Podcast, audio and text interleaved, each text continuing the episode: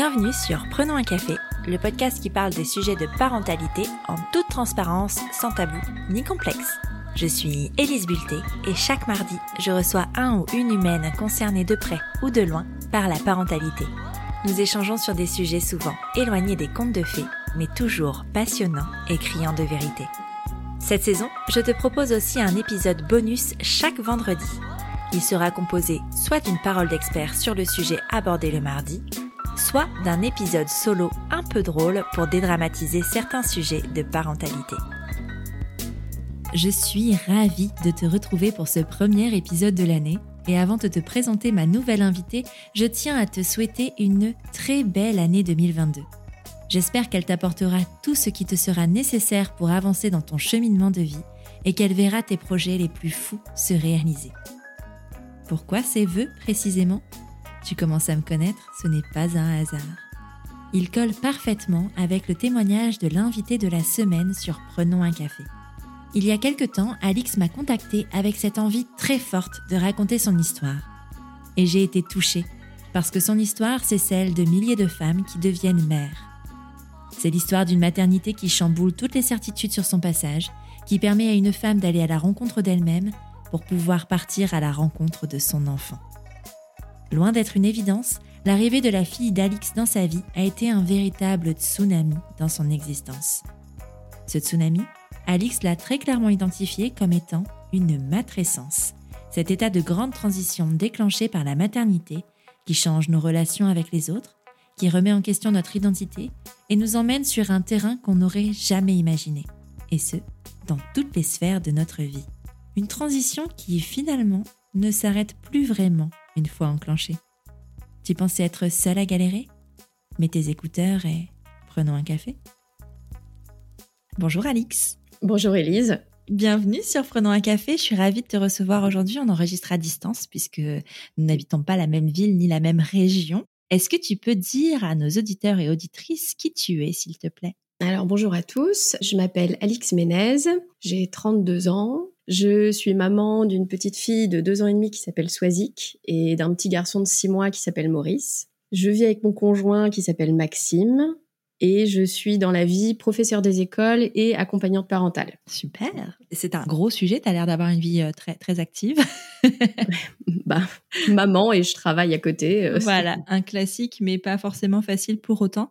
Euh, je vais te poser la question traditionnelle de, de Prenons un café. Est-ce que tu as toujours voulu être mère? Eh ben, en fait, je pense que je me suis jamais trop posé la question et par un conditionnement sociétal où bah il était évident que j'aurais des enfants et parce que je trouvais l'idée assez chouette et parce que euh, j'ai une petite sœur de 4 ans et demi de moins que moi dont je me suis beaucoup occupée. Donc j'ai été très vite dans une posture un peu maternante. Et puis ouais ça a toujours été une évidence euh, pour moi. Avec des hauts et des bas c'est vrai que en CM2 quand on a appris la reproduction tout ça euh, que j'ai appris pour l'accouchement j'en voulais plus Là, il y a eu un gros froid pendant un an. Euh, ça m'avait trop fait peur et du coup, je voulais plus d'enfants. Et puis après, à l'adolescence, je me suis aperçue que j'avais une grosse timidité, enfin limite une angoisse en fait euh, vis-à-vis de l'intimité, de la sexualité, tout ça, ça m'effrayait un peu. Et du coup, j'étais partie dans l'idée que j'aurais des enfants, mais par PMA. Alors, euh, je sais pas pourquoi, mais je m'étais dit que euh, voilà, je, je, ferais appel à un donneur et, euh, et je serais maman solo euh, avec des enfants en PMA. Ah ouais, tu voulais pas inclure la sexualité avec cette procréation quoi. Comme ça m'effrayait, bon, je m'étais dit bon bah visiblement ça c'est pas fait pour moi, c'est pas grave, je vais prendre que les enfants et puis puis tant pis quoi. et à quel moment justement tu as cheminé différemment? À quel moment tu as eu un un désir de maternité où ça s'est installé chez toi? Bah, il est arrivé assez tard en fait, enfin vraiment l'envie euh, viscérale où on se dit allez là il faut se lancer parce que ça devient douloureux en fait d'attendre. Euh, je devais avoir 27 ans, 28 ans, quelque chose comme ça. Donc ça faisait euh, déjà quatre ans que j'étais avec mon conjoint. Lui, on s'est mis ensemble. Il avait 18 ans, il était tout feu tout flamme. Il aurait voulu qu'on fasse des enfants directement. Ah, ouais? Ah mais le gars était inarrêtable, vraiment. Euh, j'ai 50 plus que lui, donc il s'était dit banco, elle est plus âgée, allons-y, lançons-nous, soyons fous. Donc moi je l'ai un peu tempéré parce que je me sentais pas prête et puis je le sentais pas prêt non plus. Donc euh, c'est vrai qu'on a pris le temps de construire d'abord ensemble, d'apprendre à se connaître, de grandir ensemble. Et puis j'avais quelques conditions non négociables. C'est vrai que j'avais un prénom de fille en tête qui est donc Swazik, euh, qui était pas négociable. Sauf que mon conjoint n'est pas breton, donc il le trouvait trop bizarre. et lui avait un prénom de garçon en tête, donc Maurice, que je trouvais très bizarre aussi. donc il nous a fallu quelques années, en fait, pour nous accorder, parce que on voulait pas lâcher ni l'un ni l'autre, et il fallait le temps du coup qu'on qu'on se dise ah bah en fait si c'est plutôt mignon euh, ok d'accord. C'est rigolo parce que finalement c'est resté c'est assez rare enfin en tout cas euh, généralement, on peut avoir des idées de prénoms avant et puis ça peut changer aussi à l'arrivée des enfants et à l'arrivée de la grossesse. Et vous, ça n'a pas changé, quoi. Ouais, bah en fait c'est une discussion qu'on avait eue, ça devait faire les quatre mois qu'on était ensemble, et je sais que bah, comme lui il était tout feu tout flamme comme je te le disais, je lui ai dit bah viens on fait une liste, on marque les prénoms qu'on veut si ça peut t'aider un petit peu à attendre, euh, voilà qu'on se mette un peu d'accord, et c'est là que la discussion en fait avait avait germé. Mais c'est vrai que moi, Swazik, c'est un prénom auquel je tiens depuis l'enfance, euh, parce que c'est un, album de jeunesse qui s'appelait euh, Swazik et la Bernique que j'adorais. Et puis j'ai rencontré une Swazik trop cool au lycée, donc je me disais ah, franchement les Swazik elles ont l'air bien, euh, etc. Et mon conjoint c'est plus émotionnel, c'est son grand-père chéri qui s'appelle Maurice, un homme vraiment adorable. Donc c'est vrai que pour lui il y avait un, un côté un peu sacré du prénom quoi que moi j'avais pas, donc c'était le temps aussi que je je m'y familiarise un petit peu quoi. C'est assez intéressant cette organisation dans le désir d'enfant dans votre couple parce que c'est lui qui était euh, plutôt euh, partant. Est-ce qu'il avait déjà et tu me dis si tu sais ou pas parce que c'est vrai que c'est pas lui que j'ai en face de moi, mais est-ce qu'il avait déjà une idée précise du père qu'il voudrait être, qu'il voulait être même? Il avait une idée précise du père qu'il ne voulait pas être ça, j'en suis sûre parce qu'on en discute beaucoup. Euh, c'est vrai qu'il a eu une éducation assez traditionnelle dans le sens où c'était sa maman qui s'occupait plus de lui, son papa qui travaillait beaucoup, qui rentrait tard, sa maman qui faisait la discipline alors que le papa était là pour les moments de jeu, etc. Et ça lui convenait pas. Il voulait être un père présent.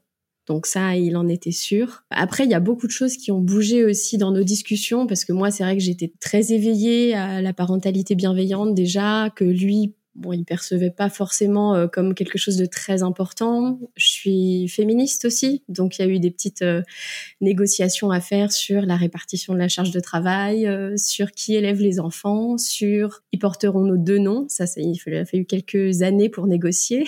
Donc voilà, ça lui a demandé un petit cheminement, mais voilà, il savait en tout cas le père qu'il ne voulait pas être. Ça, c'était clair et net. C'est drôle. Enfin, n'y a pas de hasard, hein, bien sûr, euh, toujours. Mais euh, euh, tu vois, hier soir, on enregistre aujourd'hui, on est en décembre, hein, donc quand ça sortira, on ne sera plus en décembre. Mais hier soir, j'ai parlé justement en story de cette charge-là, de, de, cette différence entre les hommes et les femmes. Et j'expliquais justement qu'il y avait ce côté toujours... Enfin, c'est la plupart du temps, c'est les femmes qui gèrent, qui, qui s'occupent du foyer et qui ont surtout les répercussions de ce qu'on vit en ce moment avec le Covid, de, des classes qui ferment et des, mmh. ou des enfants malades. Est-ce que c'est quelque chose que vous avez discuté en amont que vous avez installé en amont ou alors est-ce que vous avez été euh, pris un peu dans ce piège-là quand même?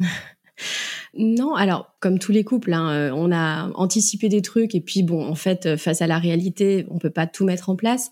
Après, je pense qu'une de nos forces qui fait que on n'a pas été trop malmené par la paternité et la maternité, c'est qu'on avait anticipé énormément de choses. Il a plein de discussions qu'on avait menées en amont, bien avant même de se lancer dans un projet bébé, sur euh, les rôles qu'on aurait, la répartition des tâches, comme je te le disais, plein de choses qui n'étaient pas négociables pour moi et euh, ben, qu'il a comprises, qu'il a acceptées. Donc euh, ça, pour le coup, ça nous a pas trop mis du plomb dans l'aile, pour le coup. Ah, c'est une bonne chose. C'est bien.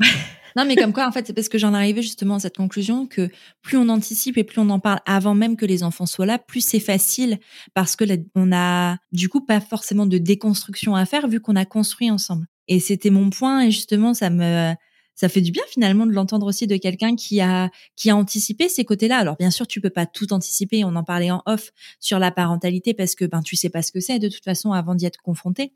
Mais il n'y empêche que la répartition des tâches et de la façon dont on veut vivre la parentalité, ça peut s'anticiper dans un couple et on peut en parler en amont. Donc c'est intéressant d'avoir justement le discours de quelqu'un qui l'a fait et de voir que ben c'est peut-être un peu moins compliqué du coup ben de, de mettre les choses en place quand on en a parlé avant. Ah bah c'est sûr. C'est vrai qu'on n'a pas à le faire pendant la tempête et c'est quand même un luxe. Mais euh, après, il faut dire que ma chance, entre guillemets, c'était aussi d'être enseignante, d'avoir rendez-vous avec les parents, de voir les enfants en classe. Et du coup, il y a plein de petits soucis que j'avais pu anticiper parce que j'en avais déjà discuté euh, avec des parents euh, qui le vivaient eux, à essayer de trouver des solutions ensemble. Donc, c'est vrai que ça, c'est un peu une, une, richesse auquel n'ont pas accès tous les, les parents en devenir. Ouais, non, mais c'est vrai, c'est vrai que c'est important de souligner tous les euh, tous les facteurs aussi. Mais c'est aussi pour ça qu'on fait ce genre de podcast parce que peut-être que tout le monde n'est pas enseignant, tout le monde n'a pas accès à des parents avant de le devenir. Par contre, euh, on peut tous avoir accès à des podcasts et à des ressources justement qui en parlent. Et c'est pour ça qu'on fait ça aussi, tu vois, de cette envie de transmission pour ben justement préparer les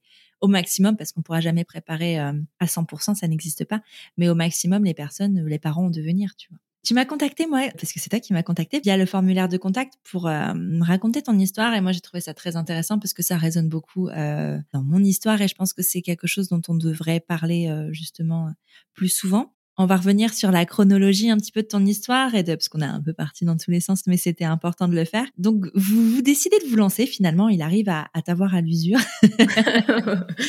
non, pour le coup, c'était pas à l'usure. Non, non, c'était très. Euh, ça venait de l'intérieur. Ouais. Donc voilà, vous décidez de vous lancer. Est-ce que tu tombes enceinte rapidement? Alors pas assez à mon goût, ouais. parce que dans sa famille, ils tombent tous enceintes au bout d'un mois. Donc moi, quand j'ai vu le test négatif au bout d'un mois, euh, ça m'a mis un ouais, un sacré coup. Mais en fait, non, euh, ma fille est arrivée dans mon ventre euh, au bout de cinq mois, donc euh, ça va. Ah, c'est correct. donc ça va, ouais. Comment tu réagis, toi, à l'annonce de cette grossesse? Qu'est-ce que ça te fait? Est-ce que tu es heureuse? Est-ce que tu... Enfin, comment tu réagis de manière complètement factuelle? Oui, je suis heureuse dans le sens où, en fait, je suis fière je euh, je sais pas si beaucoup de femmes ressentent ça euh, avec le petit test là à montrer euh, comme une, bonne note qu'on aurait reçue. Mais oui je suis fière euh, d'avoir réussi que que ça ait marché. Après il y a aussi le stress que ça s'attache pas. Même si j'ai pas trop de enfin j'ai aucun témoignage de fausse couche dans mon entourage. Il y avait aucune raison que je fasse une fausse couche mais c'est un petit stress qui était quand même dans mon esprit. Donc euh, je suis à la fois fière et à la fois bah, c'est le début de l'inquiétude qui ne me quittera plus mais je ne le savais pas. C'est bien de prévenir les gens. Vous n'allez plus jamais dormir sur vos deux oreilles. C'est ça. Bienvenue. c'est vrai et faux. Donc un stress comme ça, est-ce que tu te sens euh, mère de cette euh, de cet embryon qui s'attache euh, en toi tout de suite? Ben non, moi alors je sais pas si c'est le fait que ce soit ma première grossesse, je sais pas si c'est le fait que ce soit ma fille, mais on a mis très longtemps à construire un lien. en fait, pour tout dire, j'ai eu le sentiment de vraiment l'aimer il y en a qui vont être choqués, assez un an. Non, mais c'est pas choquant, c'est euh, c'est quelque chose finalement d'assez classique. Et en vrai, je pense que ça va pas choquer des gens, ça va leur permettre certaines personnes de respirer. non, mais vraiment, parce qu'en fait, euh, on le dit tellement peu que quand on l'entend d'une autre personne, c'est rassurant. Ouais raison. Donc euh, non, c'est bien de le dire. Tu, tu, fais bien de le dire et tu as raison de le dire parce que c'est pas forcément inné. Comment se passe cette grossesse? Eh ben, c'est le début. Euh...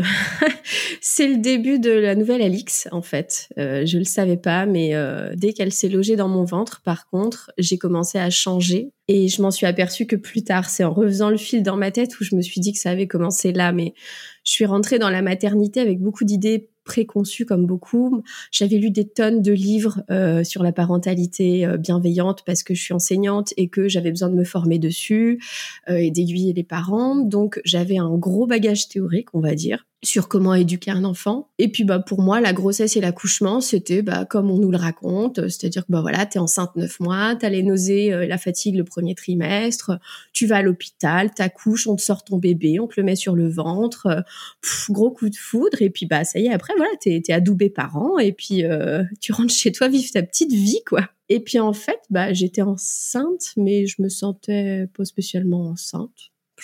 La connexion avec le bébé, je ne l'ai pas eu. On l'a dit très vite à ma sœur quand même et à mon beau-frère parce qu'on avait le sentiment que si ça se passait mal, on aurait besoin de quelqu'un à qui en parler. Donc on n'a pas du tout attendu les trois mois euh, pour le cercle familial très proche parce qu'on sentait qu'on aurait eu besoin de soutien. Mais euh, moi, les nausées, elles ont duré jusqu'au cinquième mois et la fatigue aussi. Alors c'est vrai que c'était pas très agréable, surtout en classe, euh, bah, vis-à-vis de mes élèves, quoi. Je, je il fallait bien que je fasse classe normalement. Je l'avais pas encore annoncé aux collègues ni aux parents d'élèves, donc euh, je faisais semblant. J'essayais de, de, de, faire correctement. Et puis euh, à partir du quatrième mois de grossesse, euh, ma sœur m'a fait découvrir les podcasts euh, d'accouchement, parentalité, euh, Bliss Stories et compagnie. J'en ai écouté quelques-uns et j'ai switché. T'as switché, c'est-à-dire? Ben, je, je, ne voulais plus accoucher euh, de façon euh, médicalisée. Moi qui avais dit à la sage-femme, quand elle m'avait demandé si je pensais prendre la péridurale, je lui ai dit, bah oui, bien sûr, je vais pas souffrir exprès. Enfin, il y en a peut-être qui veulent se la jouer un petit peu femme sauvage, mais non, moi, je veux la péridurale et c'est tout, quoi. Et en fait, dans mon esprit, il y avait plus moyen, en fait. Je, je voulais accoucher par moi-même, sans péridurale, dans une filière physiologique qui a à l'hôpital de Rennes. Et euh, donc on a fait toutes les démarches. L'inscription n'a pas été facile parce qu'il n'y a pas beaucoup de place, donc ça génère un peu de stress. Mais bref, j'étais à fond dans ce projet-là. On a fait de l'autonomie pour euh, connecter avec le bébé. Bah du coup moi ça m'a fait un stress en plus parce que je me sentais mais vraiment nulle en fait, j'arrivais pas à faire bouger mon bébé dans mon ventre, je le sentais pas, j'avais euh, l'aptonomiste et mon conjoint qui me disaient mais si tu le sens là la petite bulle qui bouge et bah moi je sentais pas de petite bulle alors j'avais un peu honte, du coup je disais oui pour leur faire plaisir mais je sentais rien du tout. Donc euh, L'aptonomie m'a pas vraiment aidé à connecter, c'est juste que j'ai commencé à me dire ok super, t'es pas une très bonne mère là, euh, elle est quand même à l'intérieur de ton corps et tu la sens pas. Mais bon, on a continué à, se préparer. Et en fait, le souci, c'est que euh, ma fille se présentait en siège. Et ça, ça veut dire euh, pas possibilité d'accoucher en filière physio. Donc le huitième mois de ma première grossesse, ça a été le branle-bas de combat. Je crois que j'ai à peu près fait tout ce que je pouvais pour la retourner. J'ai commencé avec des trucs assez classiques, euh, la VME, la, version euh, euh, manuelle externe, où il t'appuie comme des, des sauvages sur le ventre pour faire tourner ton bébé, ce qui est assez, assez violent quand même, mais ça n'a pas marché ça peut paraître bête, mais j'en suis sortie de là assez fière de ma fille en fait, parce que l'obstétricienne qui nous a fait la version était hautaine au possible et désagréable. J'étais fière que ma fille ait pas courbé les chines devant celle cette nana là, je me disais ah c'est cool, elle est, elle est courageuse ma fille, elle lâche rien, elle se sent bien comme ça, elle est anticonventionnelle. enfin bref, je me suis raconté toute une histoire. Le féminisme déjà en transmission. je sais bien, t'as raison ma fille, baisse pas la tête devant l'autorité. Enfin bref, c'était euh, bon, la nana enceinte de 8 mois quoi. Donc voilà. Euh, et puis après, je me suis mise à tester tous les trucs les plus bizarres possibles. J'ai fait du Watsu, donc c'est du shiatsu dans l'eau. Je me suis fait bercer par une nana dans une piscine à 37 degrés. Euh, J'étais extrêmement mal à l'aise parce que je suis pas quelqu'un qui aime le contact physique. Alors euh, c'était très très gênant, mais bon, je l'ai fait quand même. Euh, ça n'a pas marché. J'ai fait de l'acupuncture, moi qui déteste les aiguilles, ça n'a pas marché. J'ai fait le point indien, qui est une posture atroce, qui fait extrêmement mal. Je l'ai fait euh, trois fois 20 minutes par jour. Enfin, vraiment, j'ai donné de ma personne là pendant un mois, mais euh, c'était insupportable, quoi. Je, c'était, c'était devenu un stress et une souffrance pas possible. Et du coup, en fait, il m'a fallu le neuvième mois pour me dire, allez, bah, si elle est dans cette position-là, euh, c'est qu'elle y est bien. Et puis tu peux rien y faire. Et puis c'est comme ça, en fait. Et tout d'un coup, c'est vrai que j'étais apaisée et mon seul souci, c'était de réussir à gérer mon accouchement, donc médicalisé, hein, puisqu'on m'a on m'a obligé à prendre la péridurale à ma façon. Je m'étais du coup conditionnée pour tenir le plus longtemps sans péri. Avec mon conjoint, on s'était dit bon, on restera dans notre bulle. Euh, on va faire comme si l'équipe médicale n'était pas là, on va voilà, on va faire notre petite affaire et puis voilà, on va essayer de connecter tous les trois comme on peut quoi. Et est-ce que ça a marché? Est-ce que vous avez réussi à connecter? Est-ce que tu as eu la naissance que tu pas celle que tu espérais parce que pas forcément euh, dans dans ce toute cette physiologie mais dans la mesure du possible, est-ce que tu as eu ce que tu voulais? Bah écoute, je pense que pour une primipare avec un bébé en siège qui voulait un accouchement physio mais qui s'est retrouvé à faire un accouchement médicalisé, ouais, Franchement, je trouve qu'on a géré tous les trois. Juste après l'accouchement, je disais que vraiment, euh, ça s'était passé euh, du mieux possible, ce que je pense encore. Je considère qu'il y a certaines choses qui étaient vraiment pas nécessaires et qu'on aurait pu m'épargner, mais euh, voilà, compte tenu des cartes qu'on nous a données, c'est vrai que on a géré les contractions tous les deux pendant assez longtemps. Dans notre bulle, personne venait nous voir, on était dans le noir, moi sur le ballon, il massait le dos. Enfin, vraiment, ça, je le vis comme une parenthèse un petit peu sacrée. Et puis euh, après, c'est vrai qu'on me met la péridurale. Et là, bah, je me retrouve euh, passif, quoi. C'est vrai que je peux plus rien faire. Euh, mais bon, je dors. je prends ce qu'il y a à prendre et je dors. Et puis au matin, on m'annonce que je suis à 10 et qu'il va falloir pousser. Et l'obstétricienne de garde entre. Et c'était la sorcière qui nous a fait la version. Aïe. Donc, on s'est regardé avec mon conjoint et c'est vrai qu'on n'a pas parlé, mais on s'est, enfin, on, s'est compris tous les deux. On s'est dit bon, ok, euh, là c'est le moment de se mettre dans notre bulle. On fait notre truc, ils font leur truc, et voilà, et ça va bien se passer, on va gérer, on va leur montrer qu'on sait faire, parce que mon but, enfin, je trouve que vraiment, il y a une pression quand t'as un bébé en siège, c'est que t'as intérêt à gérer ton accouchement pour qu'on te laisse tranquille, quoi. on te dit dès le début... Pas, ah, je t'avais dit, fais une césarienne, tu vois, genre de Exactement. Ou pour te choper, euh, voilà, trop de manipulation, enfin ouais, faut être performant quoi. donc euh, donc c'était parti, voilà, les pousser et puis tu commences à pousser, tu sens rien du tout, la sage-femme qui te dit que tu pousses n'importe comment. Bon bah euh, allez, tu prends ça dans ta tête et puis t'essayes de faire mieux. On s'en est plutôt pas trop mal sorti. Ma fille a été beaucoup manipulée, ça je regrette parce que normalement pour un accouchement en siège, on les laisse tranquilles, on les touche pas. Et euh, alors là, je crois que le cistricienne s'est cru dans une Formule 1. vraiment, elle tournait ma fille comme si c'était ah un volant bah ouais, je sais pas ce qu'elle a fichu, mais euh, ça allait dans tous les sens. Et puis bah au final, euh, ma fille est née, elle allait très bien, moi aussi. Euh, il y avait la moitié de l'hôpital dans ma chambre alors que j'avais demandé à ce qu'il n'y ait pas grand monde. Mais bon, c'était un CHU, donc hôpital universitaire, une primipare avec un bébé en siège, donc j'ai eu le droit à, toute l'équipe, ce qui était vraiment pas terrible. Ben ma fille, on me l'a posée sur mon ventre et alors j'ai pas connecté tout de suite. En fait, j'étais désolée je crois que la première chose que j'ai dit à ma fille, c'est c'est bon, ça y est, c'est fini. C'est ça va aller maintenant. Et j'étais euh, triste pour elle en fait qu'elle ait dû vivre une arrivée comme ça parce que euh, je me dis pour moi ça a été dur mais enfin elle se faire tripatouiller euh, comme ça pendant 40 minutes par une inconnue vraiment c'est dur quoi. Ouais. Donc bon, je pense que la connexion c'est pas fait aussi pour ça parce que pour moi c'était pas du tout l'arrivée que je voulais pour elle et et il fallait plus que je répare des choses plutôt que je l'accueille quoi. Là euh... tu avais déjà euh, cette euh, encore cette inquiétude et cette presque culpabilité de, de vouloir justement la la rassurer et la faire aller dans un truc mieux alors qu'en fait elle venait d'arriver et que tout était à construire finalement. Bah oui ouais. Ouais mais j'avais l'impression que je l'avais déjà abîmée en fait. Oh, je connais bien ce sentiment. Mais c'est dur hein. C'est vrai que c'est très dur c'est hyper dur d'avoir cette peur constante d'abîmer ton enfant, mais pas de l'abîmer, genre lui faire un bleu, hein, c'est de, mmh, mmh. de, de, lui faire du mal hein, psychologiquement et, et, dans son développement et de pas l'accueillir comme on le devrait, et ce genre de sentiment qui est, je sais pas si c'est propre à la maternité, je sais pas si c'est propre à toutes les personnes, et je, sais, je pense pas que toutes les mères ressentent ça, mais en tout cas une grande partie certainement, et c'est un des sentiments je trouve les plus difficiles à gérer parce que ben tu peux rien faire en fait.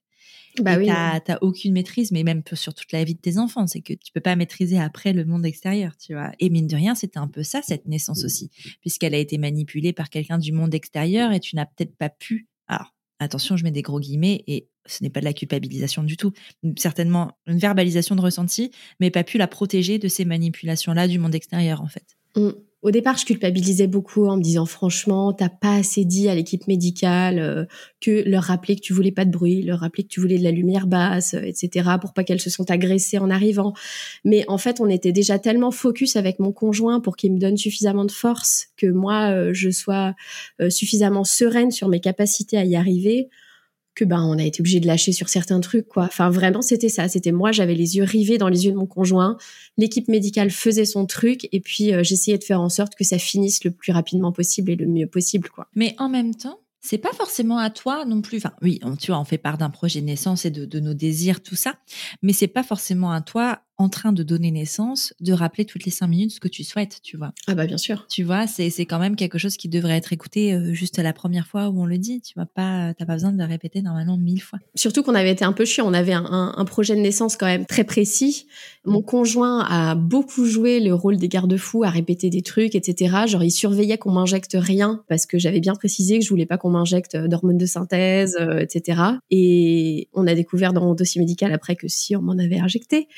Mais euh, lui, il, enfin, il l'a super mal vécu parce que c'était son rôle de surveiller tout ça. Mais il faut dire qu'avec voilà le, le bruit, le, le monde, l'agitation, le stress de l'équipe, parce qu'en fait ils étaient très stressés par cet accouchement, alors que nous pas du tout.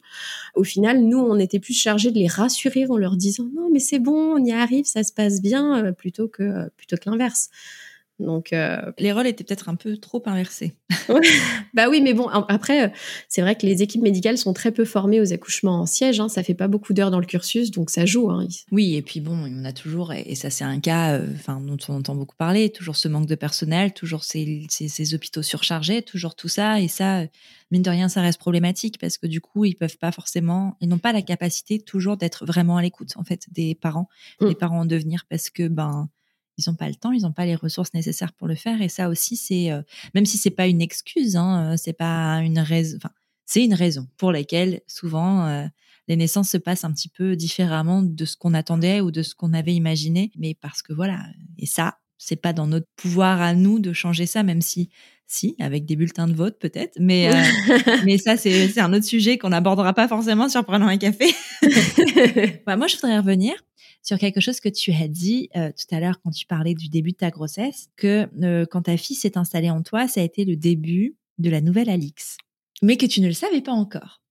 À quel moment tu t'es rendu compte qu'il y avait une nouvelle Alix? Eh ben, c'est très clair. ma fille devait avoir 4-5 mois. Euh, c'est-à-dire que pendant tous ces premiers mois de vie, j'étais persuadée que ça m'avait pas changé. J'écoutais le podcast de la matrescence en me disant ouais c'est sympa, mais moi j'ai pas ça, j'ai pas de matrescence. C'est sympa chez les autres. non mais vraiment je me dis waouh, il y a des gens qui vivre des trucs puissants quand même, hein, mais non moi euh, bah c'est comme je l'avais imaginé, euh, bah non je suis toujours la même. Enfin oui je suis maman, mais enfin je suis exactement la maman que j'avais imaginée et tout coule de source quoi. Enfin vraiment c'est une continuation. Et puis, euh, à 4-5 mois de ma fille, euh, j'ai posé un ultimatum à mon père et ma sœur parce que faut savoir que mon père s'est remarié avec une femme euh, avec qui ça a été un peu tendu pendant l'adolescence à qui je ne fais pas confiance en fait pour garder ma fille et je ne voulais pas qu'elle ait le statut de grand-mère ou de mamie. Et c'était pas facile à accepter pour mon père et ma belle-mère.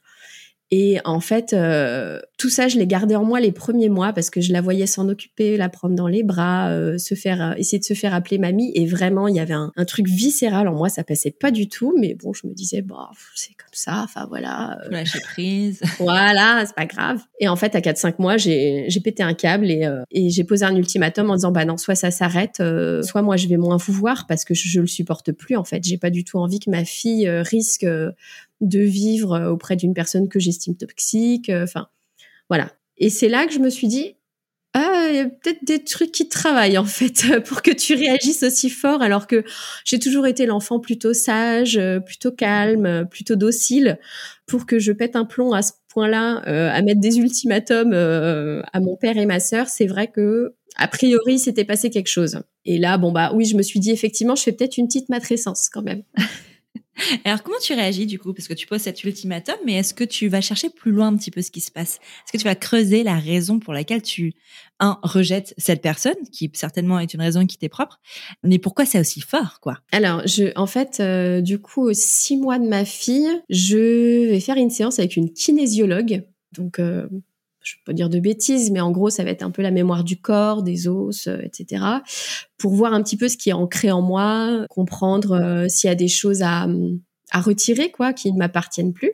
Et puis, euh, cette séance me paraît pas très, ça m'a pas paru dingue. Enfin, je me suis pas sentie changer après. J'avais pas beaucoup plus de réponses de pourquoi c'était aussi viscéral. Donc, au un an de ma fille, j'ai entamé une thérapie en hypnose pour euh, pareil essayer de creuser un petit peu parce que alors je suis pas allée directement vers une psychologue euh, classique on va dire parce que j'avais déjà fait un essai avant d'être maman et je m'étais sentie euh, catégorisée, jugée, mise dans une case et puis du coup ça m'avait plutôt échaudé donc c'est pour ça que j'ai testé d'autres trucs avant. Et c'est vrai que pour moi, l'hypnose, bah, ça permettait d'aller creuser des choses enfouies, trouver de nouvelles choses, avoir un autre regard aussi sur tout ça. Et hum, bah, alors pareil, ça m'a pas. Euh... Ça t'a pas transcendé. non, bah, en fait, je crois que je m'attendais à avoir les réponses, genre tac, euh, on m'endort, on me fait dire des trucs dans mon sommeil et euh, en me réveillant, on me dit bah voilà, c'est pour ça. Et non, et tu vois, parce que pour le coup, moi, l'hypnose, je suis en plein dedans.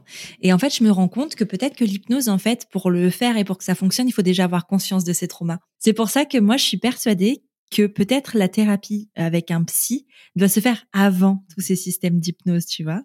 Je sais pas si tu d'accord. Ouais, ouais, ouais, je, je, je, vois très bien ce que tu, ce que tu veux dire.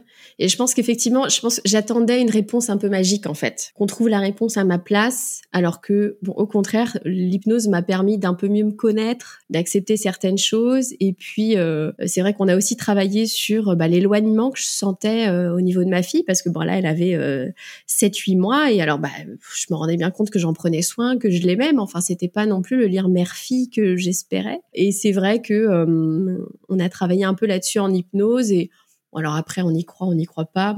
je, je suis pas sûre d'y croire, mais on a travaillé sur des vies antérieures où potentiellement ma fille était déjà ma fille et je l'aurais abandonnée. Ça c'est quelque chose que j'ai visualisé. Alors après, je suis pas très versée là-dedans. Ouais, alors tu vois justement, c'est marrant qu'on te dise ça parce que c'est quelque chose qui, qui, parle, mais qui fait plutôt partie de la transgénération. Enfin, pour moi, hein, encore mmh. une fois, c'est voilà du transgénérationnel, c'est-à-dire que c'est pas une question forcément de vie antérieure, mais plutôt de ce qui s'est passé dans tes dans les générations précédentes. Ah bah ça, euh, je pense qu'il y a ouais, il y a du lourd. J'ai pas encore trouvé, mais je pense qu'il y a du lourd dans les transgénérationnels chez moi, ouais. Mmh. Et c'est ça en fait finalement que, en tout cas, il y a certainement autant de façons euh, de travailler l'hypnose que de thérapeute certainement. Et moi, c'est comme ça qu'on travaille, tu vois, euh, avec mon hypnothérapeute, où en fait, on, va chercher les liens des générations euh, ascendantes en fait. Et pour te libérer de choses qui ne t'appartiennent pas justement et qui viennent de ces liens de, de, de tes parents, de tes grands-parents et pourquoi pas si tu as les réponses de tes arrière-grands-parents, vraiment là de, de choses qui se sont passées et qui, qui font partie de ton patrimoine génétique au final parce que c'est transmis indéniablement et de se libérer de ce genre de choses. Donc tu vois, au lieu de, enfin, après, peut-être que c'est une façon différente et encore, je connais pas toutes les techniques, hein, mais ce côté euh, vie antérieure, peut-être que ça pourrait être remplacé par justement personne ascendante, tu vois. Bah après, c'est vrai qu'il y a des gens qui y croient. Moi, je, voilà, c'est vrai que je suis très cartésienne à la base et on va dire que je commence à m'intéresser à, tout ça, l'hypnose, la kinésio, etc., que depuis récemment, depuis ma matrescence, quoi. Mais c'est vrai que moi, en fait, le lien que j'ai fait derrière, parce que pour moi, c'est ça qui est plus intéressant, en fait, si c'est une vie intérieure ou pas, je m'en fiche, mais euh, ce qu'il faut savoir, c'est que j'ai perdu ma maman tôt. Elle est décédée quand j'avais 8 ans d'une maladie. Et du coup, ce côté abandon d'une petite fille, en plus dans la visualisation que j'avais confiée à quelqu'un d'autre, euh, parce que moi j'étais incapable, je pouvais plus m'en occuper. Moi, j'ai vraiment fait le lien entre, bah ouais, le lien mère-fille, il est peut-être compliqué à construire parce que toi, t'en as très peu de souvenirs, que c'est ton papa qui t'a beaucoup euh, élevé, et du coup, t'as pas vraiment de modèle en fait, de lien mère-fille. T'as même pas une mère à qui poser des questions en fait sur ta maternité. Et moi, ça m'a aidé à avancer dans ce sens-là parce que c'est le sens que j'y ai mis. Après, bon, chacun euh, travaille l'hypnose à sa façon. Oh, il y a pas de hasard. Si t'as mis ce sens-là dessus, c'est que c'était euh, ce sens-là qui avait besoin d'être travaillé, tu vois. Oui, bah ça m'a déculpabilisé en tout cas je, me suis dit bah ouais c'est peut-être difficile de construire le lien avec ta fille en même temps. Bon t'as pas la même maternité que tout le monde non plus et euh, puis c'est un trauma mine de rien de perdre sa maman euh, tout court à n'importe quel âge. Je pense que ça reste un trauma. Mais si jeune c'est un trauma. Oui puis surtout enfin ça n'a pas été traité. Tu vois on n'a pas vu de psy sur le moment euh, moi, j'ai une famille où euh, les psys, c'est quand on est fou. Hein. Donc, euh, comment dire qu'à 8 ans, on m'a pas emmené chez le psy pour en parler. Donc, j'ai fait mon deuil toute seule. Je me suis débrouillée. Après, à l'adolescence, voilà, c'était un peu tendu hein, quand t'as pas cette figure-là. Mais je pense que voilà, la relation avec ma belle-mère, elle y est pas pour rien non plus. Euh, voilà. Donc, on va dire que la construction de la figure maternelle chez moi, c'était pas gagné d'avance. ouais. Et que du coup, que je commence par avoir une fille, ben mine de rien, ça joue aussi, quoi. Ah bah oui. Complètement. Il y a des choses à travailler dans tout ça. Oh là oui. Et alors, du coup, est-ce que tout ce travail que tu entreprends t'aide à mieux te connaître, t'aide à mieux te connaître en tant que mère et aide cette relation avec ta fille? Oui, en fait, tout ça, ça m'a permis de faire la paix avec moi-même, de, alors, mieux me connaître. Euh, je sais pas, je dirais mieux m'accepter en fait, parce que il y a plein de choses dont j'étais consciente sur moi-même, mais j'avais tendance à, beaucoup me culpabiliser. Euh, en plus, j'ai jamais appris à gérer mes émotions, à les nommer, donc euh, j'ai dû l'apprendre sur le tard. Et mine de rien, bah, les thérapies pour ça, ça aide. Surtout que j'ai ensuite commencé une thérapie avec une psychothérapeute transgénérationnelle. Ah euh, voilà, donc ça, ça, a un petit peu aidé ouais. à, à, mettre des mots dessus, puis à voilà déculpabiliser, se dire bah, c'est normal en fait euh, que tout aille pas comme tu veux dans ta vie, euh, c'est normal que tu sois pas parfaite, c'est normal que, enfin voilà, un peu lâcher mes gros cailloux et me dire bah ouais mais on en a tous quoi, enfin juste voilà c'est normal et et c'est pas grave. Ça, ça m'a, ça m'a fait du bien en fait. ouais, je comprends, je comprends. C'est une thérapie que tu as fait sur le long terme? Je l'ai faite jusqu'à la naissance de mon fils et depuis, j'ai plus ressenti le besoin. Alors, euh, j'y reviendrai, je pense, euh, euh, ponctuellement. Bah, tu sais ce qu'on dit, hein. en tout cas, moi, c'est ce que ma thérapeute, ma psychothérapeute m'avait dit, c'est que si tu oublies le rendez-vous, si tu as plus envie d'y aller, c'est que tu as fini ton travail. Et que du coup, c'est que ben tout ce chapitre-là, c'est que tu n'en as plus besoin. Donc, tu peux passer à autre chose par toi-même, en fait. Même si en psychothérapie et même en toute thérapie, hein, c'est pas euh, les praticiens qui font le travail. Et c'est en ça que c'est parfois compliqué, je pense, parce qu'on attend souvent des praticiens qui nous donnent les réponses, alors qu'en fait, les réponses, c'est pas eux qui les ont.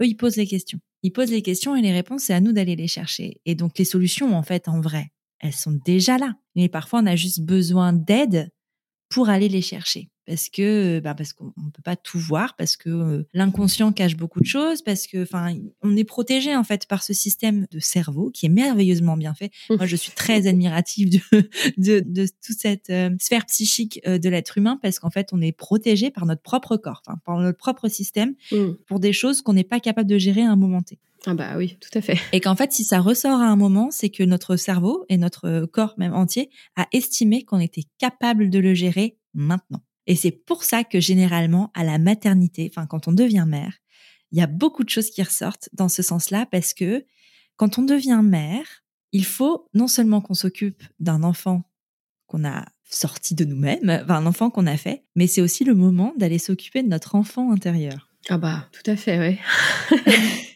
Donc on n'a pas un enfant, on en a deux. C'est ça. Et eh ben c'est à ce moment-là aussi qu'on va avoir besoin d'aide pour le faire parce que ben non seulement en postpartum, c'est quand même pas la période euh, la plus funky et la plus stable émotionnellement et même physiquement pour réussir à gérer ça. Et c'est pour ça qu'on a besoin d'aide aussi.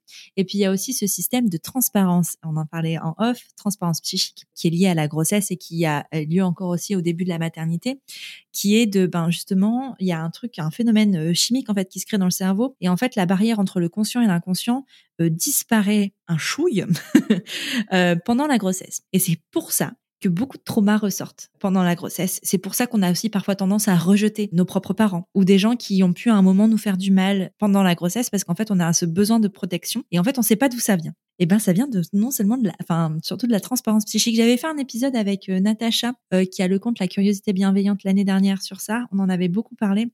Je sais plus quel est l'épisode, euh, enfin le numéro de l'épisode, mais, mais en tout cas si ça vous intéresse d'aller creuser l'idée, on en avait parlé et c'était vraiment passionnant. Mais donc voilà, pour tout ça, pour dire que c'est pour ça que tout ça se joue au moment de la maternité. Il n'y a pas de hasard. Enfin, je veux dire, on n'est pas, toi et moi, on n'est pas les seules mères au monde à vivre ça tu vois. Ah bah, c'est beaucoup de, oui, heureusement. c'est, en fait, il y en a qui s'en rendent plus compte que d'autres. Il y en a aussi qui sont plus prêtes que d'autres à faire le travail. C'est vrai parce que c'est quand même pas quelque chose de facile. Et selon euh, ta force, selon euh, ton environnement aussi, c'est plus ou moins facile d'aller consulter parce que c'est vrai qu'on a toujours beaucoup de préjugés, parfois, souvent, euh, sur tout ce qui est travail de la santé mentale parce que ça, c'est de ça qu'on parle. Hein, c'est de santé mentale qu'on parle. Euh, parce que euh, les liens euh, mère-enfant qui sont pas créés, en fait, ça a des incidences sur la santé mentale de tout le monde. Hein. Donc c'est pour ça qu'il faut aller les travailler. Tu disais que toi, ton ce lien justement mère-enfant, ce lien avec ta fille a été créé quand elle avait un an. Qu'est-ce qui s'est passé à ce moment-là? Il s'est rien passé dans le sens où il n'y a pas eu un événement déclencheur, mais euh, c'est à peu près au moment où donc j'ai commencé ma thérapie en hypnose, où j'ai fait cette visualisation où je me voyais l'abandonner dans une autre vie, la confier à quelqu'un, et euh, j'étais en larmes. Et euh, l'hypnothérapeute m'avait conseillé d'aller lui parler dans son sommeil pour la rassurer, lui dire que on avait réparé ce lien-là, que j'allais pas la réabandonner, que j'allais prendre soin d'elle, que je l'aimais, etc. Et je suis allée le faire. Et en fait, m'autoriser à lui dire tout ça, euh, je pense que ça a été le début. Parce que je suis pas quelqu'un qui verbalise beaucoup son amour. Je viens pas d'une famille où on se prend dans les bras, où on fait des câlins, des bisous. On me disait jamais je t'aime quand j'étais enfant. Et du coup, de faire ça avec mon enfant, je me sentais un peu idiote. Typiquement mes enfants je leur ai jamais parlé euh, à haute voix quand ils étaient dans mon ventre parce que je me sentais bête. Et ma fille je crois qu'avant euh, c'est un an je lui ai dit je t'aime de temps en temps parce que je me disais ah, quand même j'aimerais bien qu'elle y ait droit elle. Mais j'osais pas parce que je me sentais idiote et à partir de cette nuit-là, je dirais que ouais, je, me suis autorisée à lui dire des petits mots doux et j'ai commencé à le faire la nuit quand elle dormait parce que je me disais au moins euh, voilà, je suis toute seule, euh, elle m'entend euh, dans son sommeil, mais voilà, c'est pas trop la honte jusqu'à ce que ça devienne vraiment beaucoup plus naturel et maintenant je lui dis tout le temps, mais voilà, il a fallu que je réapprenne ça quoi. Est-ce que ça a créé des tensions ou des des incompréhensions pardon dans ton couple? Toute cette période-là? Non, écoute, pas. Bon, alors des tensions euh, à la fatigue, hein, euh, normale, mais pas d'incompréhension, non, parce que j'ai un conjoint qui est très bienveillant et à l'écoute, très ouvert, et il comprenait que j'avais besoin de temps. Euh, lui a une relation vraiment très fusionnelle avec notre fille, pour le coup, même encore aujourd'hui. Hein. Euh, je pense que même si je m'en suis beaucoup occupée quand elle était petite, pour le coup, niveau figure d'attachement, mon conjoint est en bonne place aussi. Hein. Donc là, c'est un peu sa figure référente et du coup il voilà, il assume laisser le temps et comprendre et euh, il voyait bien hein, que j'avais pas mal de choses à réparer, il en avait à réparer de son côté aussi et du coup euh, non, ça pour le coup on a plutôt bien vécu la première année de vie de notre enfant. Est-ce que pour vous, il était évident que vous auriez plusieurs enfants? Oh là oui. euh, ouais, en fait, euh, moi, j'ai toujours dit que je voulais trois enfants et mon conjoint cinq. Ah oui. Oui, ah bah. c'est une différence quand même. Oui, ah bah quand je dis que le gars est chaud, ouais, ouais, il est, euh, il faut le freiner. mais bon, après, je suis pas euh, fermée à l'idée d'avoir cinq enfants, mais en tout cas, le côté tribu, ouais, euh, on y était attaché parce que bah, lui vient d'une fratrie de cinq, en fait, c'est tout bête. Ah, d'accord. Et moi, j'ai une petite sœur, du coup, qui a quatre ans et demi de moins que moi, avec qui je suis très fusionnelle. Quand on était petite, on s'amusait à faire croire qu'on était jumelles. À quatre ans et demi d'écart, ça passait? Ben oui, parce qu'en fait, elle est plutôt grande pour son âge et moi, j'ai toujours été plutôt, bah, gringalette. et du coup, ouais, non, ça, il y a des gens qui nous croyaient, mais euh, c'est vrai qu'on a toujours beaucoup joué ensemble, on avait les mêmes jeux, et même encore aujourd'hui, quoi, on est, on est très très proches. J'ai quand même le souvenir de ma vie d'enfant unique, c'est-à-dire que cette petite fille, euh, cette petite sœur, je l'attendais. Ma vie me paraissait euh, en noir et blanc, et quand elle est née, et que j'ai été euh, adoubée grande sœur, euh, ça y est, la vie était en couleur en fait. Euh, oh, c'est très beau. Non, mais vraiment, et je...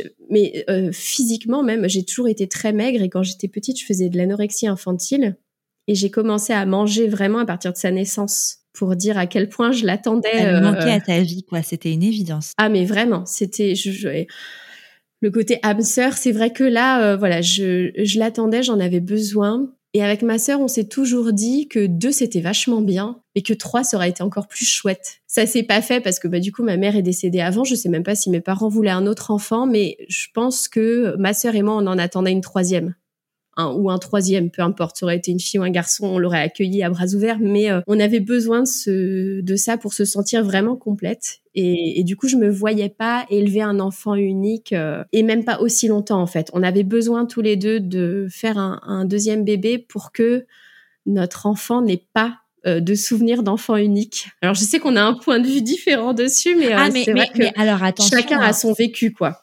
Exactement. c'est vraiment toujours euh, ce choix-là, ces désirs-là sont toujours propres à, à une expérience personnelle. Mmh. Ah bah euh, C'est jamais euh, le fruit de oh tiens j'en veux un, deux, trois. Enfin, le nombre d'enfants qu'on souhaite, qu'on désire, n'a absolument rien à voir avec le hasard. Mmh. Ah vraiment bah pas.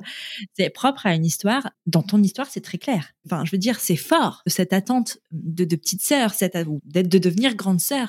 Cette ce côté ta vie était en noir et blanc. C'est ton histoire. Et je sais que parce que je dis beaucoup que je veux pas d'autres enfants. Enfin, moi, je, je peux le comprendre. Enfin, je l'entends ça. Je l'entends parce que c'est ton histoire et moi, mon histoire est différente. Et, en fait, toutes les histoires se valent, tu vois. Ah bah oui, non, bien sûr. Enfin, je veux dire, c'est pas parce qu'on a un vécu particulier qu'il y a, y a une configuration qui est mieux que l'autre. Tu vois ce que je veux dire? Mmh. et, euh, et, et c'est beau ce que tu dis. Enfin, je veux dire, moi, ça me, je trouve ça, enfin, ça m'émeut beaucoup vraiment de, de cette, cette attente de petite sœur et cette envie, ce désir au fond de toi d'avoir plusieurs enfants, euh, trois ou cinq, euh, tu verras.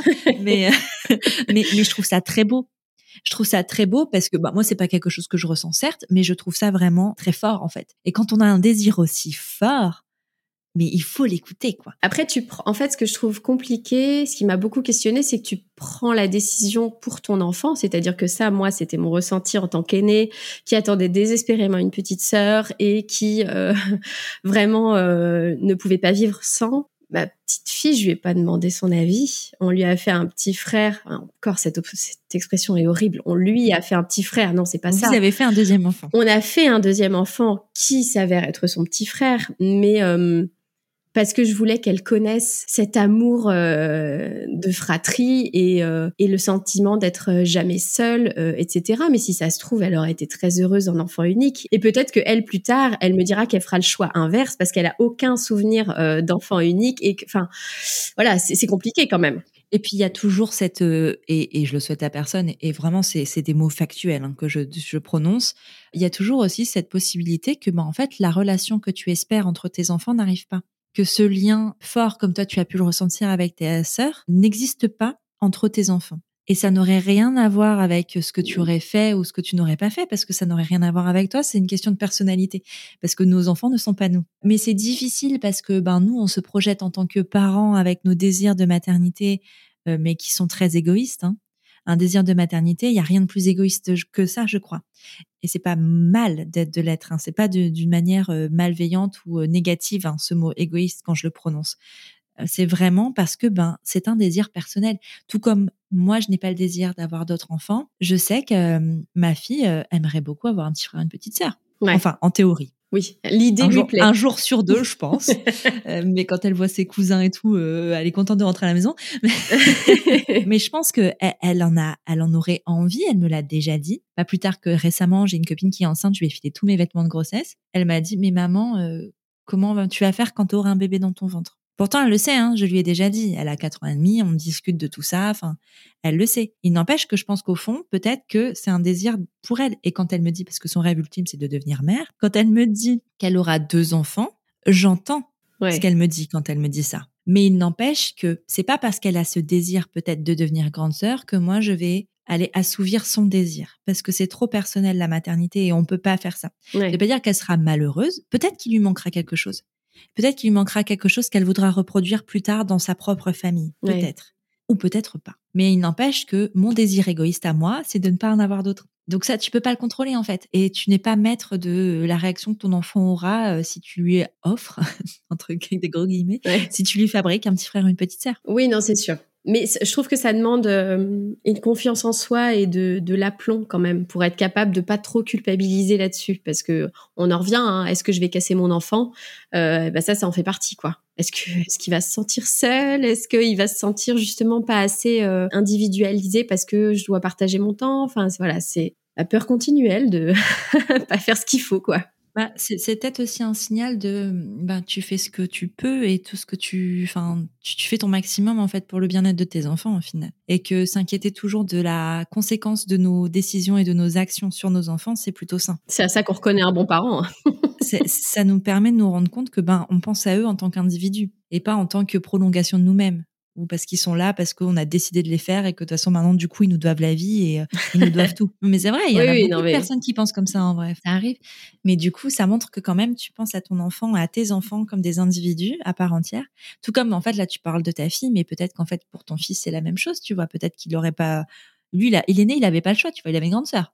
Ah bah oui, non, c'est sûr. Lui, il a pas connu l'enfant unique, euh, pas eu l'opportunité. Est-ce que tu as connu justement, avec cette deuxième grossesse, l'arrivée de ton fils, une deuxième matrescence selon toi? Alors, je pensais pas, là encore, mais vraiment, à chaque fois, je me fais renverser par la vague euh, sans l'avoir vu venir. bah non, je pensais que j'avais fait tout le chemin. Moi, je pensais que ça y est, j'avais fini mon travail. Euh, voilà, j'étais, euh, j'étais maman déjà, donc bon bah, suffit de continuer. Ouais, c'est juste un qui s'ajoute en plus. bah oui, enfin, je, voilà, ça a posé des petits soucis d'organisation, mais moi, euh, voilà, j'avais. C'est juste une question d'emploi du temps. mais exactement. Et oui, non, en fait, euh, ma fille m'a fait sentir qu'il y avait quelque chose qui n'était pas hum, aligné dans ma vie, donc je me, je me sentais un petit peu euh, le cul entre deux chaises, hein, comme on dit, mais je savais pas trop quoi. Et pour le coup, mon fils, lui, il m'a montré quoi. Et, et ça, euh, je le remercierai euh, toute sa vie. Enfin, mes enfants sont formidables pour ça. c'est les prises de conscience qui m'amènent, c'est incroyable. Mais euh, ouais, en fait, mon fils, alors la grossesse, c'est pas passé pareil. En fait, alors la grossesse, déjà, j'ai été malade tout du long les nausées. Euh. Alors je vomissais pas, mais euh, j'ai eu l'impression d'être sur un bateau pendant neuf mois. J'ai même dû être arrêtée. Euh. Enfin, j'avais honte parce que sur l'année scolaire, sur dix mois, j'étais en classe quatre mois et encore pas les uns à la suite des autres parce que je, je pouvais plus me lever en fait. À chaque fois que je me levais, je vomissais. Donc en classe, c'était une horreur. Donc j'ai été beaucoup arrêtée. Et par contre, là, dès le début, je savais que j'aurais mon accouchement physio et c'était non négociable. Je vais peut-être en, choquer certains, mais je m'étais dit que si on me réannonçait un bébé en siège, je ferais un accouchement non assisté à la maison. Je, ah je ne me présenterai pas à la maternité. Donc, euh, ouais, hardcore. Ah, ah tu été déterminée. oui, ah bah non, mais là, euh, après, je m'étais renseignée, c'était pas un choix inconscient non plus de ma part. Enfin, j'avais, je, suis quelqu'un qui lit beaucoup, donc euh, j'avais lu beaucoup avant ma grossesse. Depuis que j'ai des enfants, je lis encore plus. Euh, sauf que les livres prennent une toute autre dimension maintenant que je le vis. Mais voilà, pour mon fils, c'était pas possible que je sois à nouveau dépossédée de mon accouchement, parce que pour moi, c'est ça qui s'était passé. Donc du coup, voilà, j'ai lu tout ce que je pouvais, je me suis préparée. Avec ma sage-femme, on faisait des petits scénarios de et si, et si, et si, qu'est-ce que je fais euh, Et si euh, on n'a pas le temps d'aller à la maternité, qu'est-ce qu'on fait Et si, enfin bref, euh, on avait tout anticipé avec mon conjoint. Par chance, il se présentait par la tête. Ah. Donc, je me suis dit, bon, je vais pouvoir être un peu moins rebelle que prévu, c'est chouette. Donc, j'avais prévu mon accouchement en filière physio. Euh, on avait à nouveau un, un, projet de naissance en béton où euh, j'avais tout marqué. On avait, j'avais mis, en majuscule que je voulais aucune injection, rien du tout. Le cathéter, j'en voulais pas, c'était mort. On avait essayé de négocier que euh, au moment de la sortie, il n'y ait pas de sage-femme dans la chambre, leur disant, mais il n'y a pas moyen, on accouche puis on vous appelle après. Ils ont dit non, bah ça, madame, c'est pas possible. Par contre, on n'a pas droit. Bon, bah tant pis. Voilà, euh, j'avais même prévu si jamais j'allais en césarienne, je voulais que le, le drap soit baissé et sortir moi-même mon bébé de mon ventre. Enfin, la nana. Est-ce que tu euh, voulais t'ouvrir toi-même non. quand même pas. mais moi le scalpel, je vais le faire. non, mais vraiment, non, mais dans ma tête, j'étais une guerrière, quoi. Je, je suis arrivée pour mon accouchement. Euh, la nana s'était transformée en Valkyrie en neuf mois, euh, inarrêtable. Mais après, voilà, c'est de la préparation mentale. On dit souvent que c'est un, un marathon. Mais c'est ça, c'est-à-dire que moi j'avais fait de l'hypnose, de la méditation, des visualisations pendant neuf mois où je m'imaginais tous les scénarios. Ma fille dormait très mal à ce moment-là, elle se réveillait dans la nuit, donc il fallait aller avec elle dans le lit, la rendormir. Et pendant ce temps-là, euh, je faisais des visualisations, je m'imaginais le, déroulement de OK, t'as les contractions qui commencent, qu'est-ce que tu fais, où tu vas, comment ça se passe, comment tu gères? Enfin, voilà, j'étais prête. J'ai même pas fait toutes les séances d'hypnose euh, de préparation que j'avais prévues parce qu'en fait, je me sentais prête avant. Je suis arrivée euh, pour mon accouchement, j'étais, c'était bon. Quoi. Ah ouais. Est-ce que tout s'est passé comme tu l'avais imaginé? Ah mais alors, mon fils m'a fait un cadeau. En fait, il m'a fait le scénario que je souhaitais le plus. On n'a pas eu le temps d'aller à la maternité. Oh. et je l'avais pas formulé, mais on l'avait anticipé et euh, comme ça, la question se posait même pas. Il y avait pas de sage-femme dans la chambre, on n'avait pas à leur dire de venir. Elles étaient pas là.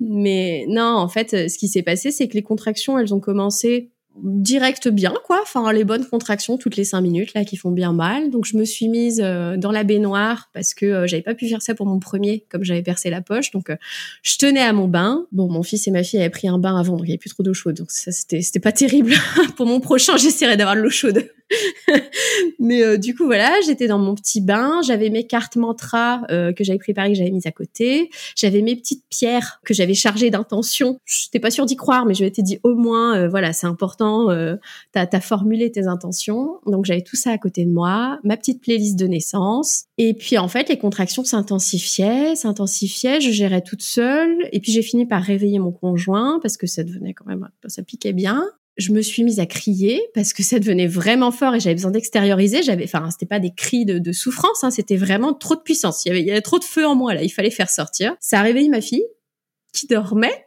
donc là, mon conjoint a un petit peu euh, assuré sur tous les fronts parce que bah il a fallu bah du coup lever ma fille qui ne pouvait pas se rendormir, euh, venir me voir pendant les contractions, donc, euh, ce qui est chouette, c'est que ma fille a pu assister à ça. En fait, enfin, on l'a bien rassurée. Elle venait me voir entre chaque contraction. Je lui faisais un sourire. Mon conjoint il disait "Tu vois, regarde, c'est ton petit frère qui arrive. Ça se passe bien. Euh, t'en fais pas. Euh, maman va bien." Enfin, bref, on a essayé de la rassurer au maximum. Et en fait, moi, ce qui me stressait le plus, c'était qu'il fallait appeler ma grande, ma petite sœur pour qu'elle vienne chercher ma fille et puis qu'elle la ramène chez elle. Sauf que ma petite sœur habite à 45 minutes, donc ça fait un petit peu de route. Et puis pareil, bah 45 minutes ensuite pour aller à la mater. Et en fait, quand on a appelé ma petite sœur, bah le temps qu'elle arrive, euh, j'étais déjà en train de pousser. Et alors, ce qu'il faut savoir, c'est que ma petite sœur, elle est hyper angoissée de l'accouchement. Et du coup, quand elle, quand elle est rentrée, elle s'est garée dans la cour de la maison. Elle m'a entendu crier depuis l'intérieur. Elle a cru que c'était un renard. À tel point, euh, la nana n'était pas du tout prête à ce qu'elle allait vivre. Mais c'est vrai qu'elle est rentrée dans la maison. Mon conjoint l'a accueillie en disant "T'as déjà vu un bébé naître? Bah non, bah c'est maintenant." Et du coup, quand il m'a raconté ça, alors que j'étais déjà, bah, grosse contraction de fin d'accouchement, quoi. Je lui dis non mais ça va pas du tout, va la rassurer, elle va paniquer. Euh, enfin, bref, euh, c'était un peu euh, un peu rock'n'roll.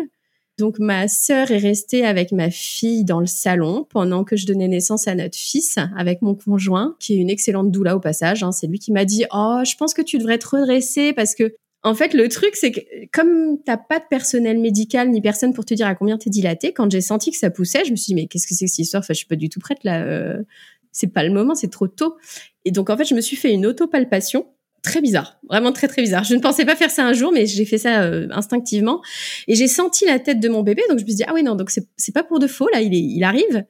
Je sentais bien que j'étais pas du tout à 10, mais bon après j'ai appris par la suite qu'en fait on peut tout à fait euh, commencer à faire descendre le bébé alors qu'on n'est pas à 10 si le corps est prêt. Et en fait j'ai accompagné mon fils dans toute sa descente. À chaque contraction je mettais la main pour euh, pour toucher son crâne et ça me ça m'apaisait tellement. En fait, je sentais qu'on faisait du bon boulot, on y arrivait. Je me souviens, je l'encourageais pendant mes mes contractions, je lui parlais. Mon conjoint a eu l'idée donc de me dire de me, me redresser parce que pour l'instant j'étais sur le côté euh, en position euh, ben, chevalier quoi. J'avais un, genou à terre, euh, toujours la, la, Valkyrie. Et c'est vrai que on, a accueilli mon fils comme ça. Il a glissé dans l'eau. Mon conjoint l'a récupéré, l'a mis dans mes bras. Ma sœur et ma petite fille sont arrivées juste après. Et tout de suite, Swazik, on lui a dit, bah, c'est qui ça? Et elle nous a dit, ah, c'est Maurice. Et elle avait compris. Elle savait. Ma sœur qui était en larmes en train de me dire, faut pas me faire ça. enfin, bref. Un moment familial euh, vraiment, mais hyper chargé d'émotions, en fait. Et après, bah voilà, j'ai pris mon bébé, je suis allée me coucher dans mon lit. Mon conjoint s'est chargé d'appeler les pompiers, euh, ma sœur s'est chargée de s'occuper de ma petite fille et c'était un peu comme suspendu. Enfin, ma sœur qui est beaucoup plus dans le la spiritualité que moi m'a dit mais à un moment, euh, on était avec Swazik dans le salon et on avait peur toutes les deux. Et puis, d'un coup, j'ai senti qu'on était entourés, il y avait du monde autour de nous et on s'est calmés toutes les deux et ça allait mieux. Et elle m'a dit, quand on est arrivé dans ta chambre, il y avait tellement de gens autour de toi, c'était tellement apaisé comme ambiance que tout de suite, on sentait que ça allait aller bien, quoi. Et c'est vrai que mon fils était tellement serein, il s'est mis au sein tout de suite. C'était une naissance magnifique. Et ça, je le remercierai jamais assez, en fait, de m'avoir prouvé que j'étais capable, parce que j'avais fait la préparation physique et mentale, mais euh, pour le coup, c'était une affaire de famille. Là, on l'a vécu en tribu et j'ai trouvé ça incroyable, quoi. Ah, c'est génial. Ouais. Ça donne presque envie. non, mais vraiment. Non, mais c'est une histoire fabuleuse. Enfin, de t'être fait confiance et puis de ce truc de, ben, en fait, tu voulais juste pas aller à la maternité, tu voulais accoucher à la maison. En fait, c'est ça. Mais j'osais pas. ouais. Mais du coup, parce que tu veux plusieurs, encore d'autres enfants. Pour une, une future grossesse, tu, tu préparerais quoi? Une naissance à la maison Oh, bah oui. Oh bah ça, euh, plus jamais je retourne à la maternité, hein, sauf euh, sauf, cas, cas médical euh, nécessitant. Mais je veux dire pour une grossesse physio, c'est vrai que je, en fait je suis beaucoup mieux chez moi parce que je me rends compte que même la filière physio avec les sages-femmes c'était trop pour moi. Il y a des femmes qui préfèrent, mais j'ai croisé une seule obstétricienne dans ma vie, c'est celle qui a mis au monde ma ma fille, ça m'allait pas. Euh, les sages-femmes, vraiment, hein, je j'ai toujours été suivie par des sages-femmes pour mes grossesses, pour ma contraception, etc. Donc c'est un métier que je respecte hautement. Mais moi, quand je donne naissance, il faut que ce soit euh, voilà parmi les miens, chez moi, dans mon terrier, quoi. Enfin, c'est trop important. Est-ce que du coup, tu trouves que ton lien euh, mère-enfant s'est créé plus vite avec ton fils? Ah oui, mais ah bon, alors après, voilà, c'est un garçon. Je pense que c'est pas les mêmes choses qui se jouaient qu'avec ma fille. Et puis j'avais déjà fait du chemin. pas la même personne non Bah non. Bah non. Là, moi, je l'ai vécu comme une, une reconquête de ma, de ma puissance féminine cette grossesse. C'était vraiment euh, Alix qui ose être elle-même et qui euh, rejoint la tribu euh, des femmes euh, pour en faire partie quoi. Vraiment moi je l'ai vécu comme un, un, rite de passage. Et c'est vrai que mon fils j'ai connecté tout de suite avec lui. Je l'ai mis j'ai mis tout de suite au sein c'était évident. J'avais préparé mon postpartum pour pouvoir faire le mois d'or. Donc pendant un mois j'ai pas quitté mon lit ma chambre mon terrier euh, mon conjoint gérait tout le reste. Mais moi je suis restée vraiment en maman louve avec mon petit contre moi en peau à peau. Et c'était ouais viscéral quoi. Il y avait pas toutes les questions que je me suis posées au début quoi. C'était juste euh, sauvage et en même temps très naturel quoi. Euh, j'étais juste là où je devais être. à tes instincts, tu t'es reconnecté ah, avec qui tu étais au plus profond et, euh, et tout le travail que tu as fait dès, depuis l'arrivée de ta fille dans ton ventre en fait n'y est pas pour rien. Ah bah non. Je pense que c'est un grand cheminement et que et que t'as pas fini de cheminer hein, parce que ça s'arrête pas là. Bah du coup voilà oui c'est ce que je me dis. Mince il en reste. non puis même qu'en fait finalement que tu t'arrêtes là en termes de, de maternité de d'autres enfants que si tu poursuivais le truc. Je pense que de toute façon, le cheminement, il n'est pas terminé parce qu'on chemine toute notre vie en tant que femme, en tant que parce qu'on n'est pas les mêmes mères de, de nouveau-nés, de bambins que de d'enfants, que d'adolescents.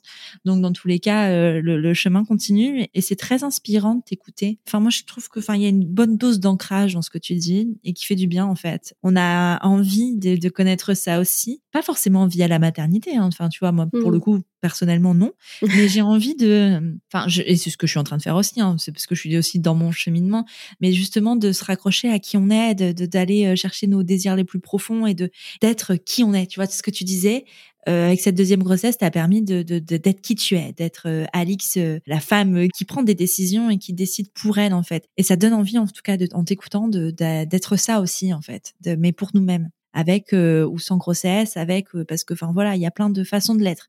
La maternité est un biais, est un moyen et on en parlait tout à l'heure, est un moment de vie qui permet ça, mais c'est pas le seul. Et qu'on décide ou pas d'avoir des enfants, qu'on ait ce désir ou pas d'avoir des enfants, euh, il peut arriver aussi. Et en fait, t'écouter, qu'on ait des enfants ou pas, qu'on ait ce désir d'être mère ou pas, en fait, c'est hyper inspirant. Donc merci Alix pour tout ça parce que ça fait du bien dans, dans, une période où justement peut-être qu'on s'écoute pas assez. On nous a pas appris à hein, nous écouter clairement. Et en fait, euh, peut-être qu'on devrait, et c'est même pas un peut-être, c'est on devrait, point. Donc c'est vraiment, euh, c'est vraiment top. Est-ce que tu as des choses à ajouter sur ton histoire? Pour euh, finir là justement sur tout ce que ça a changé, en fait, si tu savais à quel point c'est actuel, c'est-à-dire que là depuis cet été, j'ai eu besoin de retirer ce qui n'était plus moi. Donc pour ça, j'ai fait une coupe énergétique. je suis allée voir un chaman. J'ai fait un soin rebozo pour justement euh, me détacher en fait de tout ce que j'avais déjà réussi à enlever pour ne garder que moi. Et suite à ça, alors il s'est passé beaucoup de choses, c'est-à-dire que en fait quand j'ai fait ma journée de rentrée euh, là en septembre, je suis rentrée le soir et j'ai dit à mon conjoint, ok, je veux plus être instite en fait. Gros changement. Donc oui, gros changement. Bah, je savais que je serais pas instite toute ma vie parce que je suis quelqu'un qui est un peu touche à tout, j'aime bien varier, mais euh, là c'était devenu clair. En fait, ça ne m'allait plus parce que trop enfermé, enfin le, carcan éducation nationale en fait commençait à devenir trop violent pour moi. C'était trop compliqué à gérer ça au quotidien parce que autant j'adore travailler avec les enfants, j'adore travailler avec les parents. C'est aussi pour ça d'ailleurs que je me suis lancée en, en accompagnante parentale, mais c'était devenu trop dur pour moi en fait d'être là-dedans et de pas m'écouter. Et quelques jours après, j'ai eu un, je, savais en fait ce que je voulais faire, c'est que je voulais devenir doula. Oh, c'est pas très surprenant en effet. Eh ben, écoute, non. Alors du coup voilà, là je suis en pleine euh, en pleine recherche des formations de doula, comment faire un, un petit voilà une, transition quoi entre instit et doula, tout en gardant mon, mon accompagnement parental. Et puis euh, ma fille qui a deux ans et demi, bah elle est toujours pas à l'école parce que elle devait y rentrer en septembre. Puis ça s'est pas fait, on l'a laissée à la crèche. Puis elle devait y aller en janvier puis ça s'est pas fait, elle ira pas. Et en fait, plus on avance et plus avec mon conjoint, on va vers euh, l'instruction en famille. Parce que je veux pas la mettre dans un lieu où moi-même j'ai plus plaisir à être. En fait, c'est trop violent pour moi et j'ai pas envie, euh, elle, euh, de la faire aller là. Donc ça veut dire, ben, changer toute notre vie, en fait, notre notre organisation familiale, nos métiers, notre façon d'organiser nos journées et notre façon de s'occuper de nos enfants. Mais euh, c'est vrai que moi qui partais sur quelque chose de très classique, de ben on va accoucher médicalement, euh, je vais élever mes enfants, oui bien sûr ils iront à l'école à deux ans, euh, et puis oui je vais les faire garder 40 heures semaine parce que bah oui c'est ce qu'on fait, etc. Bah en fait c'est plus du tout juste pour moi maintenant, et ça depuis depuis quelques mois quoi. Donc c'est vrai que c'est c'est des gros des gros changements et je le vois bien avec les parents que j'accompagne quoi. C'est des changements que t'as pas forcément anticipés et face auxquels c'est difficile de rester seul, quoi, parce qu'on peut pas prendre la mesure de tout ça, comme on le disait, avant de le vivre. Mais une fois que tu es dedans, bah, il faut quand même que tu trouves des personnes ressources qui permettent euh, bah, d'échanger, de te rassurer, de te dire, bah oui, c'est normal, en fait, euh, c'est comme ça que ça se passe, et c'est ok, quoi. Enfin, c'est normal que ça bouge des choses en toi, quoi. Mais c'est vrai que là, personnellement, en ce moment, je le vis euh, bah, encore sur un autre degré, quoi. C'est, on, monte toujours crescendo. ouais. Tu as ce besoin, et c'est fort, je trouve, dans ton discours, de reconnecter avec une tribu. T'en parlais dans la naissance de ton fils, et avec cette idée d'instruction en famille, en famille, ça s'appelle comme ça. Il y a, cette idée-là aussi. Complètement, complètement. Après, je pense que c'est aussi ce qui est le plus difficile en tant que parent quand t'as pas euh, cette tribu déjà autour de toi, c'est de la construire c'est c'est vrai qu'en tant qu'enseignante, je trouvais ça difficile parce que tu es quand même à distance des familles et puis faisant partie de l'école, t'es pas toujours euh, t'as pas toujours une image très positive parce que les parents ont pas tous un bon vécu de l'école. C'est déjà plus facile quand j'accompagne des parents euh, en accompagnement parental parce que là euh, on a des visions assez assez proches et les réponses que j'ai à leur apporter, ils sont prêts à l'entendre aussi parce qu'ils sont dans la recherche. Autant il y a des parents que j'ai pu aider en rendez-vous parents-prof en leur parlant des neurosciences, de la théorie de l'attachement ou des hormones ou des gestions d'émotions, etc. Mais parce qu'ils étaient prêts. Parce que c'est vrai que le souci, si si tu l'amènes et que le parent en face est pas prêt à, l'entendre, bah ça mène à rien du tout. Sauf que toi, tu as son enfant après pendant la journée en classe et tu vois bien qu'il y a quelque chose qui va pas, mais mais ils sont pas dans ce cheminement-là et c'est encore une fois propre à chacun. Tout comme ton cheminement à toi a pris un certain temps. Ah bah tout à fait. Et il y a des parents qui chemineront, il y en a qui chemineront pas, et euh, il y en a qui euh, laisseront ce chemin entre les mains de leurs enfants ou de leurs petits-enfants ou de leurs arrière-petits-enfants, parce qu'en fait, on a tous une place dans la société, dans nos familles. On n'a pas tous la place de ce cheminement, on n'a pas tous la place de casser ce schéma-là parce que souvent c'est casser des schémas. On n'a pas tous le même rôle en fait dans une société, dans une famille, et voilà, et c'est ok en fait, et c'est ok. Et euh, les personnes qui entendront et euh, qui seront touchées par ton discours seront les personnes qui peut-être ont ce rôle-là, et voilà, mais enfin, je veux dire, on peut ne pas avoir ce rôle-là dans la société, dans la famille, être très heureux et avoir des, une famille épanouie. Et voilà, c'est toute chaque histoire est, est différente en fait. Et toi, c'est vrai que ça t'a transcendé d'une façon forte, extrêmement forte, parce que tu t'es écouté aussi, parce que tu as, tu t'es reconnecté à ton toit profond. Et c'est beau, c'est tellement beau. Je sais pas si euh, c'est quelque chose qui devrait être universel, j'en sais rien, tu vois. Si c'est quelque chose qu'on devrait tous vivre ou pas. Euh, je, on n'aura certainement jamais la réponse à cette question d'ailleurs. Mais pour tous ceux et toutes celles à qui euh, ton parcours parlera, ben, allez suivre justement euh, cette petite cloche, cette petite lumière qui s'allume, euh, ce truc qui vous dit euh, il y a un truc qui doit changer, il y a un truc euh, que je dois suivre et c'est mon instinct. Et c'est pas une question d'instinct maternel, hein, parce que l'instinct maternel en soi, c'est pas quelque chose, enfin c'est quelque chose de très sociétal hein, qu'on nous fait croire hein, que les femmes ont un instinct maternel, les pères ont aussi un instinct. je veux dire, c'est pas, ça n'a rien à voir. On parle pas de ça là. On parle vraiment de quelque chose qui va plus loin, de quelque chose de plus profond, de reconnexion à soi à soi en tant que personne. Chez toi, ça passe sur cette euh, reconnexion à la tribu, sur cette envie d'instruction en famille et sur cette envie de, de vraiment de vivre ensemble. Chez moi, ça passe par un épanouissement plus professionnel, dans l'accompagnement des gens aussi, puisque ce que je fais avec Prenons un café, c'est un peu ça aussi, de façon différente. Moi, c'est pas l'individu euh, tel, enfin, je sais pas, je vais pas accompagner un individu, mais je vais transmettre un message de manière plus universelle mais ça va être un épanouissement plus professionnel que personnel, même si les deux sont intimement liés. Mais tu vois, on a chacune une façon d'aller euh, s'écouter, d'aller euh, développer tout ça, de se reconnecter à soi. Et c'est important de le faire. Et quand on est appelé d'une telle force vers une reconnexion, il faut y aller, quoi. Et il y a tellement de moyens de le faire. Tu vois, on en parlait tout à l'heure. Tu as l'hypnothérapie, enfin l'accompagnement euh, de manière générale, la sophrologie, la psychothérapie. Tu as dit d'autres mots, kinésio, machin. Enfin, il y a plein de choses en fait. Ça peut être aussi seul, ça peut être aussi avec des amis, ça peut être aussi euh, en lisant tout simplement, ou voilà, en méditant. Enfin, il y a plein de choses en fait qui permettent de se reconnecter à soi.